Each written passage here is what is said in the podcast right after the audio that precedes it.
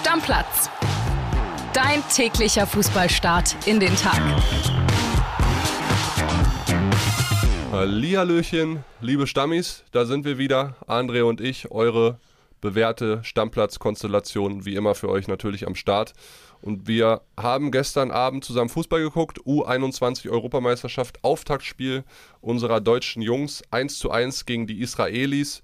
Ja, André, was sollen wir sagen? Es geht so weiter wie mit der A-Nationalmannschaft, ne? Pleiten, Pech und Pannen gefühlt eigentlich. Nahtlos angeknüpft. Zwei Ja. Elfmeter verschossen, da war eine Menge los. Eine Aber rote ich glaube, Karte noch. genau, wir hatten ja jemanden vor Ort, ne? Klar, wir haben für Bild natürlich einen Reporter vor Ort. Christian Kitsch, der kümmert sich sonst im Raum Düsseldorf um alles, was so mit Sport und auch Fußball zu tun hat. Der ist vor Ort in Georgien und hat eine Sprachnachricht drüber geschickt nach dem Spiel.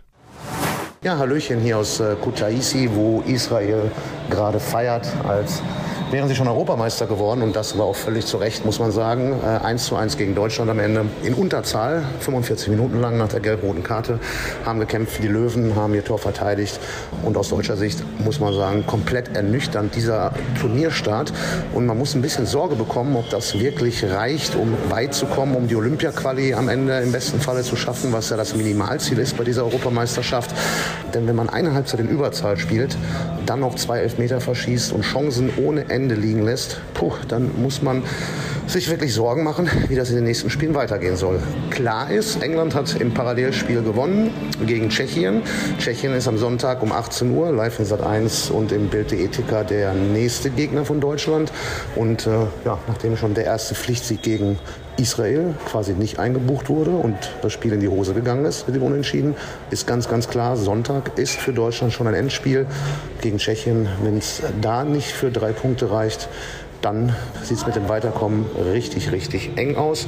Und was man auch sagen muss, Superstar Mokoko, der ja den höchsten Marktwert hat, der Dortmund-Star, 30 Millionen ist er wert, der war auch völlig von der Rolle. Erstmal hat er einen Elfmeter verschossen, dann hat er zwei, drei Bälle verstolpert vom Tor, Chancen vergeben und ist völlig zu Recht in der 80. Minute ausgewechselt worden. Er hatte vorher bei Bild angekündigt, er will Torschützenkönig werden. So wird das nichts. Der muss sich auch ganz gewaltig gegen die Tschechen noch steigern. Boah, wenn ich Kitschi so höre, das klingt ja fast wie bei der A11. Das ist ja wirklich unfassbar. Das heißt am Sonntag also schon du Dödel. Ja, der Turnierstart war jetzt auf jeden Fall nicht vielversprechend. Du hättest dieses Spiel locker flockig gegen die Israelis gewinnen können. Ich sag mal so, was mir am Ende mehr Hoffnung macht als bei unserer A-Nationalmannschaft, ist, dass sie sich Chancen herausspielen. Auch gegen so einen Gegner wie Israel musst du das erstmal machen. Guck mal, bei der A-Nationalmannschaft schaffen wir es nicht mal gegen Polen oder Kolumbien uns Chancen herauszuspielen. Unsere U21 packt das immerhin. Der Kader ist gut genug. Die Tschechen müssen jetzt geschlagen werden. Die erkennen hoffentlich alle den Ernst der Lage. Da müssen die Sinne ein bisschen geschärft werden, auch bei so einem Jungen wie Mokuku, der ja nicht der Einzige ist, der Tore schießen kann. Da gibt es noch ein paar andere, wie Kevin Schade und so. Ich meine, Jessica Gangkamp hat ja tatsächlich auch das Tor nicht Korrekt. getroffen beim Elfer, ne? Genau. Die Elfmeter übrigens, der israelische Torwart hat zwar beide gehalten, aber die waren auch beide sehr, sehr schwach geschossen. Ja, Ne? Muss ja. man schon sagen. Gehe ich auch mit. Ja, Mund abwischen, weitermachen. Haben erstens äh, zumindest nicht verloren. Zweitens, es ist jetzt ein Pflichtsieg am Sonntag, aber wenn sie das Ding gewinnen, haben sie vier Punkte und dann bist du ja auch schon fast durch. Ja, ich bin mal gespannt, wann uns ein deutsches Nationalteam, egal ob jetzt U21 oder Männer oder was auch immer, Frauen dann bei der WM, mal wieder ein bisschen Hoffnung und Freude bereitet. Ja, Sonntag 18 Uhr ziehen wir uns auf jeden Fall rein und da halten wir euch am Montagmorgen natürlich auf dem Laufenden. So. Hundertprozentig, so machen wir das, mein Lieber. Machen wir weiter mit den Bayern oder was? Ja, da gibt es ja einiges an Transfer-News, was wir besprechen können. Ihr alle wisst ja, Bayern hat ein Auge geworfen auf diesen südkoreanischen Innenverteidiger von Neapel, Min Jae Kim. Ja. Ne, und äh, da gab es am Mittwoch, hat unser Kollege Tobi Altscheffel jetzt rausbekommen, gestern auch berichtet bei unseren Kollegen hier in Bild und das machen wir jetzt auch im Podcast. Es gab ein Geheimtreffen in Lissabon vom technischen Direktor Marco Neppe mit dem portugiesischen Berater von dem Südkoreaner. Marco Neppe war ja auch schon in vielen Transfers unter Brazzo involviert, ne? Ist es jetzt anscheinend auch, genau. Die haben sich in Lissabon getroffen. Die Gespräche zwischen beiden Seiten sollen sehr gut laufen, auch wenn sie jetzt noch nicht final sind. Das Problem ist nämlich auch, André, dass der Kim ja gerade seinen Militärdienst ableisten muss in Südkorea. Diese Kurzform, ne? Genau, diese Kurzform, weil er halt Profisportler ist. Das muss aber trotzdem jeder Südkoreaner machen, egal ob er jetzt Profisportler ist oder nicht. Ja. Deswegen kannst du jetzt auch nicht persönlich mit dem sprechen und ihn irgendwie vom Bayernweg überzeugen.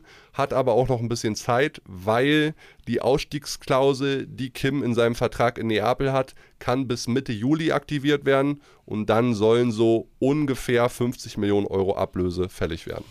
Klingt alles ziemlich konkret bei den Bayern. Noch konkreter ist Rafael Guerrero, denn der hat ja schon den Medizincheck bestanden und ist war schon gestern da, Ja. genau. War gestern in München, gibt auch schon Fotos. Ich vermute fast, dass das Ding heute allerspätestens zum neuen Wochenstart dann auch bekannt gegeben wird. Ja, und was ich auch sehr, sehr interessant finde, am Anfang dachte ich so, Kyle Walker, ja, ist vielleicht ne, so ein Name, den spekuliert man mal, weil da könnte was möglich sein. Nee, da sind die auch richtig heiß hinterher, die Bayern. Also wirklich, es ist wirklich Ja, großes ja. Interesse da. Die haben ein Angebot der Spielerseite auf den Tisch gelegt. Zwei Jahre Vertrag plus Option auf ein weiteres Jahr. Für einen 33-Jährigen, ja. Genau, das ist ja der Punkt. Bayern, die haben ja auch eigentlich dieses ungeschriebene Gesetz. Spieler über 30 bieten sie nur noch Einjahresverträge an.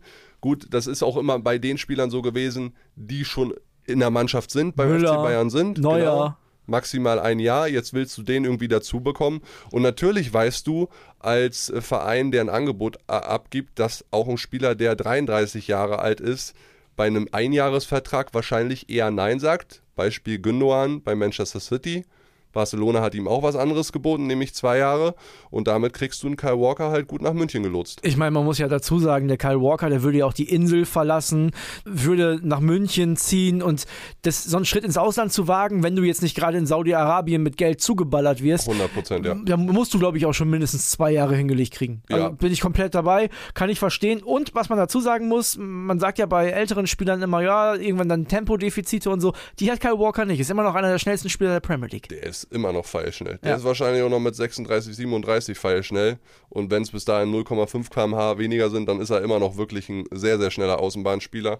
Wäre eine Bereicherung auf jeden Fall. Ich bin gespannt, was City für den verlangt. Hat ja noch einen Vertrag bis äh, Sommer nächstes Jahr. Wir haben schon mal hier spekuliert, so zwischen 10 und 15 mehr darf es nicht sein. Nee, Also über 15 Millionen würde ich für den 33-Jährigen auch bei einem Dreijahresvertrag nicht bezahlen. nee. Also da bin ich bei dir. So 15 Millionen, vielleicht 16, 17 wäre eine gute Ablösesumme. Bevor wir gleich zu Marktwerten kommen, denn da hat sich einiges getan, die Kollegen von transfermarkt.de, die haben da äh, ein Update rausgehauen, würde ich sagen, sprechen wir einmal nochmal kurz über eine Sache, die wir hier eigentlich schon verkündet haben, beziehungsweise der Kollege Max Backhaus. Der VfL Bochum hat es jetzt klar gemacht, die haben Moritz Broni Quateng aus Magdeburg geholt.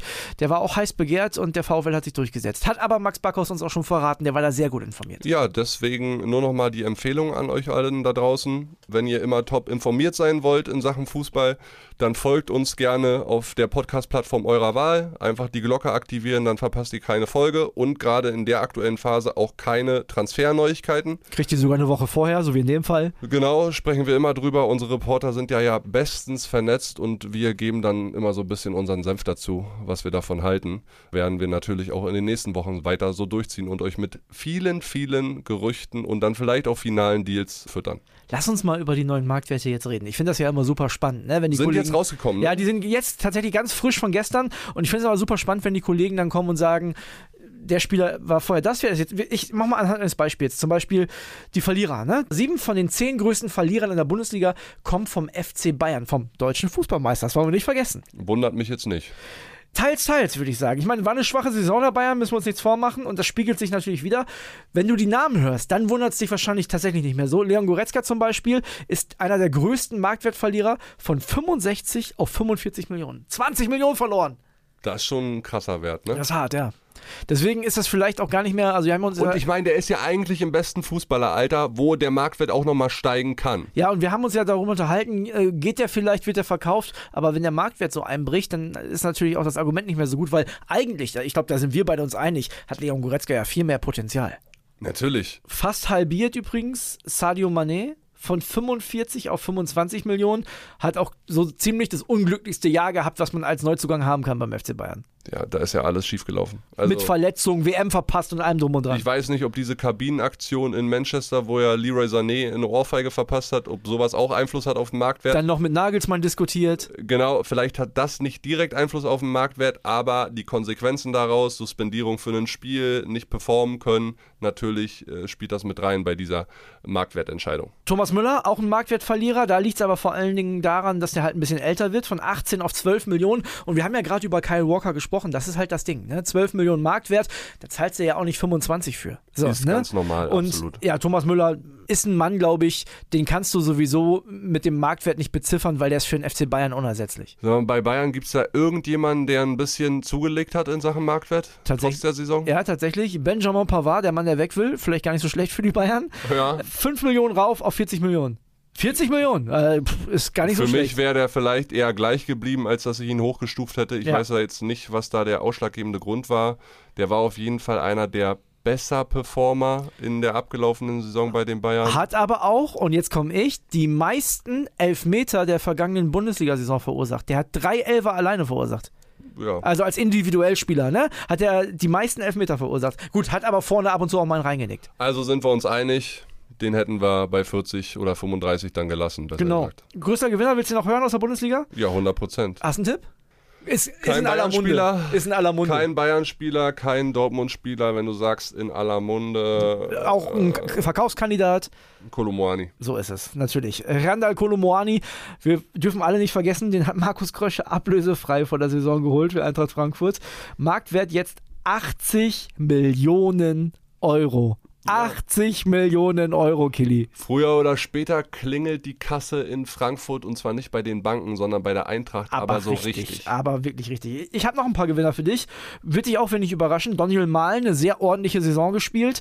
Marktwert fast verdoppelt. 16 auf 28 Millionen. Naja gut, äh, fast verdoppelt ist auch ein bisschen mehr Lug und äh, Trug, weil André, der war schon mal 30, 35 Millionen Euro wert. Ja klar, aber er Ja. war jetzt noch 16. Ja, jetzt hat er sich mal wieder gesteigert und seine Leistungen, die er bringen kann, auch gezeigt bei Dortmund. Der ja fünf, sechs äh, Spiele hintereinander, wo er getroffen hat. Also war für Dortmund in einer sehr entscheidenden Phase, sodass sie überhaupt die Chance hatten, am Ende um die Meisterschaft wirklich mitzuspielen. Ein sehr wesentlicher Teil. Und die Steigerung hat er sich auf jeden Fall verdient. Okay, wenn du sagst, das ist ein bisschen zusammengelogen, weil er schon mal mehr wert war, dann nehmen wir jetzt mal einen, der noch nicht so viel wert war, und zwar Van de Ven, Wolfsburg, auch bei den Bayern Thema gewesen, der Innenverteidiger, der Ja. auch links spielen kann, von 18 auf 30 Millionen. Ja. Auch verdient. Verdient. Der hat sehr solide agiert in dieser Saison. Hinkjepi 25 auf 35. Den hatte ich gar nicht so auf dem Schirm von Leverkusen, dass der, also weiß ich nicht, vielleicht kann uns da der ein oder andere Leverkusen-Stammi da draußen nochmal aufklären, dass der so gut war auch die Saison. Hängt, hängt glaube ich, auch mit der Gesamtsituation Okay, zusammen. Ne? Ist, ja. ist auch nicht äh, ganz so alt. Also da steigt der Marktwert sowieso. Das dürfte beim nächsten Spieler auch so sein. Denn wenn man sich die Saison von Borussia Mönchengladbach anguckt, dann steckte da ehrlich gesagt nicht so viel dahinter. Manu Kone hat das ordentlich gemacht. 30 äh, war er vorher wert, jetzt sind es 40 Millionen, hängt vor allem am Alter und der Nationalität. Ja, und ich glaube auch, dass da vielleicht sogar mit reinspielt, dass er super viele Interessenten hat. Es geht ja immer Ja. wieder um Liverpool auch, Ja. ne? England, genau, und da werden solche Zahlen natürlich Ja. belächelt fast. Ja, Ne? Muss man ehrlicherweise sagen. Gut, zum Schluss einen noch. Wer ist der wertvollste Spieler der Bundesliga, der jetzt noch spielt? Erzähl's mir. Bellingham ist es nicht mehr, der war's. Ist ja jetzt weg. So, wer ist es? Naja, Musiala kann es ja dann noch Muss sein. doch Jamal sein, oder? 110 Millionen Euro wert. Hat sich aber nichts verändert. Ja, Ist gleich geblieben. Und diesen Wechsel für diese 110 Millionen werden wir wahrscheinlich auch niemals sehen, weil entweder wird er irgendwann eine Legende bei den Bayern, weil er Ewigkeiten da spielt. Das ist ja oft so, wenn, wenn sie aus der Jugend kommen. Oder der wird ein Jahr vor Vertragsende für weniger Geld verkauft. das kann sein, ja. Ne? Also, das sind die Dinger, die ich da schätzen würde. Also, sehr interessant. Guckt gerne auch mal bei den Leuten von transfermarkt.de vorbei, bei den Kollegen. Da könnt ihr auch die aktuellen Marktwerte eures Lieblingsvereins abchecken. Ja, und auch gerne Bezug nehmen auf dem Stammplatz-Handy oder bei Instagram uns mal schreiben, stammplatz.pod oder äh, mir, kilian.gaffrey oder dir, insta-albers.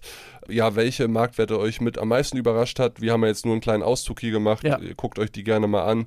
Das ist immer ein ganz schönes Thema, über das man diskutieren kann, ein bisschen sprechen kann. Finde ich ganz cool. Damit machen wir heute den Deckel drauf. Noch der Hinweis auf morgen, da gibt es den Brennpunkt Nationalmannschaft.